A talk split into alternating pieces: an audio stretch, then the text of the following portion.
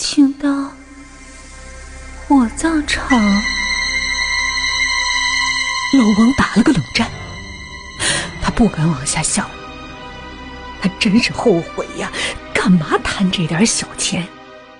可这时候已经没办法，他急踩油门，想快点把他送到地。